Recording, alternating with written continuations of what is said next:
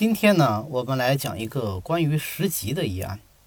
在清朝的乾隆年间呢，江南淮安府有一家大商户，生意做得那是非常的好，当然也非常的有钱哈。他们的老当家呢，就叫杨秀伦。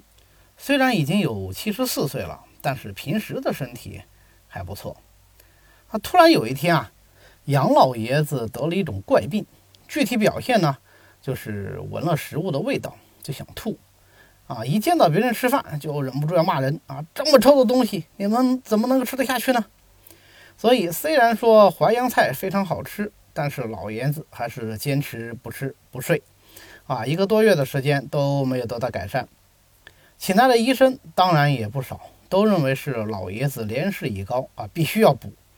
但是吃了不少药啊，也没有效果，只能是每天喝点人参汤，算是不至于马上被饿死。啊，这也亏得是老爷子不差钱呐，就这么一喝，喝了一个来月。后来家里人一想，老这样也不行呐，啊，得请一个真有水平的医生啊来看一看。网上一查，嗯，苏州徐灵泰水平不错，去请他吧。徐灵泰呀，是当时苏州的大名医啊，他生于康熙三十二年，死于是乾隆三十六年。在年轻的时候呢，就是非常有名的愤青，但是因为家里这个亲人老是有病看不好啊，就后来从政治系转到了医学系，啊，专门去学习医学。老了以后呢，就是有名的愤老，经常发帖啊，怼一些他认为不正确的医学观念，以及提出这些意见的医家。总之啊，徐灵胎就是一个非常有个性的医者。那么徐灵台看过杨老爷子以后啊，决定不开方，理由如下：啊，这个病我可以治，但是我开的方子，你们一定是不敢让病人吃的。但是他如果不吃我开的药呢，就一定会死。假如啊，我按照你们的意见来开方子，虽然说你们会让病人吃，但是吃了以后呢，也还是个死。既然如此，那还不如不开方算了。这一下大家可急了，纷纷表示说：“哎呀，徐老神医，您确实是有个性，但是好歹你告诉一下呗，我们啊，说您这个准备开什么药呗？你怎么就知道说我们一定是拒绝用药呢？”徐灵台呀，斩钉截铁地说：“杨老爷子这个情况啊，必须得用生大黄。”大家一听，果然吓了一跳啊！这个病人一个多月都没吃饭。啊，徐神医，您还得用生大黄泻下，您别唠了，可以吗？啊，于是就有一个拿主意的家属，嗯，心里心嗓子说：“这个，要不徐先生，您先把方子开出来啊，咱们再商量商量。”徐灵胎呢，神通进化来的呀，当下就明白了这个家属的好意啊，人家大老远的啊，请个名医过来，结果连方子都不开。这个对医生、对家属，那面子上都抹不开呀。顶多就是拿着药不吃呗，反正大黄也不贵，对吧？咱也不差钱。于是徐林泰亲自给患者煎药，煎好以后呢，又亲自端到患者面前，强行让患者服下。这下可把患者家属给吓傻了啊！连忙是七脚八手的就把这个药给夺下来了。结果患者只吃了一半的药。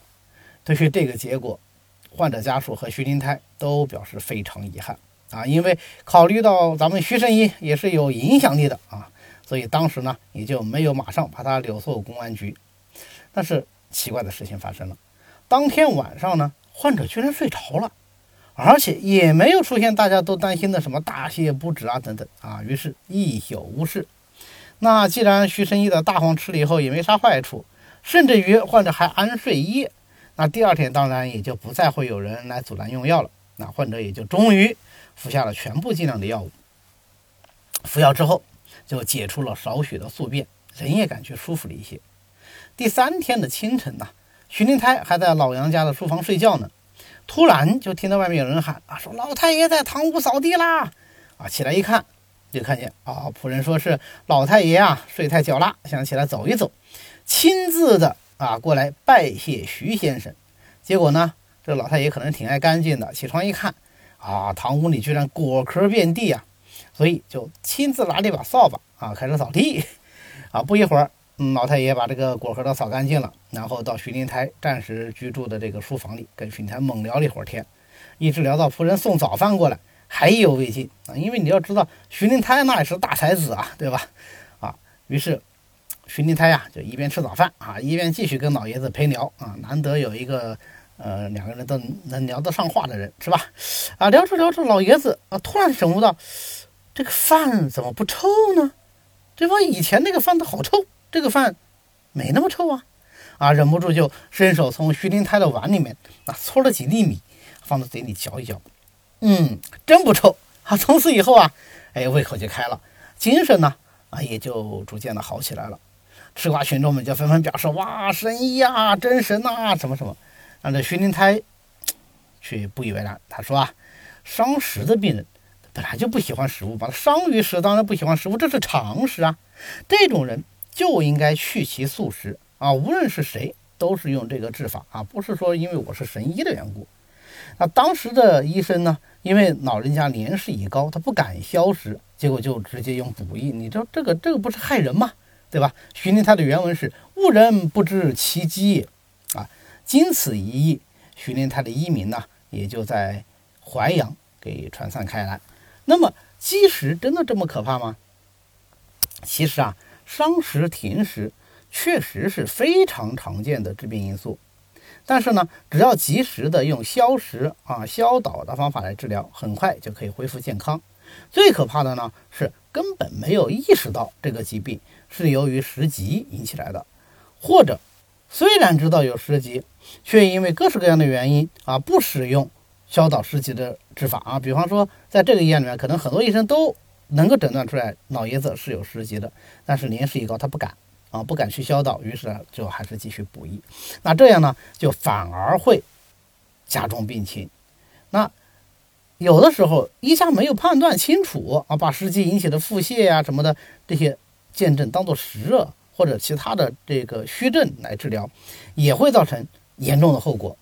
比如说，在晚清一家醉黄汤医案里面啊，就有一个。类似的记载啊，这个医案问世的年代相对较晚的多了，它差不多是在鸦片战争前后啊，是这么说的啊，有个银商啊，这是贩银子的商人，在夏天呢得了痢疾啊，这个痢疾呢，并不是我们现在说的这个传染病痢疾，而是指大便次数多，而且夹有红色或者白色的胶冻样物质，而且有里积厚重这样的症状。医生呢就以为是火症，于是用大承气汤。大承气汤这是。大泻之剂啊，泻下量非常的强，于是病人吃了药以后，一天就大便几十次啊，给吓坏了，赶紧换了一个医生。这个医生因为知道前面这个治疗过程啊，就认为这个病人是虚症，因为用了补药，结果呀，呃，这个泻下是停止了，却又出现了严重的呃胸满呐、腹胀，以至于卧床不起。大家都以为这个病人肯定得死了啊，因为他卧床不起好长时间啊，几个月，他的表兄甚至是。呃，已经开始给他安排后事了。在这种百般无奈的情况下，他表兄就想啊，要么咱们再找个好医生看看，啊，决一下生死，啊，就是如果还能拖上个十天半个月的，那赶紧把他送回老家，也算是啊落叶归根啊，没有客死他乡。于是就请了这个《醉花汤医案》的作者王玉啊。那王玉看过病人以后啊，就非常准确的判断出来，这是一个伤食泻呀。啊，只要治疗及时，不但不会死，而且因为它伤食泻实症嘛，很快就可以康复，对吧？实症医疗啊，于是就给病人开了一些健脾化湿理气的这个药，再加上一些消食药啊，平胃散加神曲啊、麦芽等等。结果当天晚上就解下很多大便，肚子呢也不胀了。然后啊，王玉再给他改成用固涩啊、健脾的方法来调理他的脾胃。半个月以后。病人就好了，你看，这就是一个伤食引起的泄泻，对吧？但是如果判断不准确啊，误补误下，都会加重病情。那么我们平时怎样去判断这个病人，呃，是不是伤食呢？伤食的典型表现啊是这样：呕吐、酸臭这样的一些呃东西啊，可以是食物啊、胃内容物啊等等啊，不思饮食啊，看到食物就。特别讨厌，甚至是厌食，啊，口气呢也非常臭，呃，往往会打酸臭的这种饱嗝，甚至于啊，这个酸臭格里能够闻到食物的味道。啊，脘腹是胀满的，严重的甚至会疼痛。啊，往往得吐以后啊，吐过以后会觉得胃部比较舒适。晚上睡觉呢，啊也睡不好，卧起不安啊，一会儿躺下，一会儿起来，大便干燥或者是泻下。如果是泻下，那么它泻下的大便往往是酸馊腐臭的啊，味道非常难闻。舌苔呢是厚腻或者是腐腻的，脉是滑的，这是典型的伤食表现。当然了，病人永远不会按照书上的写的这个去得病，所以实际上我们来看病的时候啊，还是必须要四诊合参来综合判断啊，结合这个舌象啊、脉象啊、病人的病史啊啊来判断。那么这个是对医生的要求，对于广大的吃瓜群众，最好的判断是方法是什么呢？哎，就是把专业的事情交给专业的人啊，找个靠谱的中医啊，让他帮你看一看啊。一般来说，呃，都是看得出来的。因为食疾呢是中医非常重要的一个病因啊，所以关于它的故事也特别多。那么我们在讲完了伤食的这个病因以后啊，给大家聊一聊这个疑案，希望对大家的学习有所帮助。今天讲的这些内容呢，在我们的公众号“从头学中医”里面啊也都有，大家有空的话可以去看一下。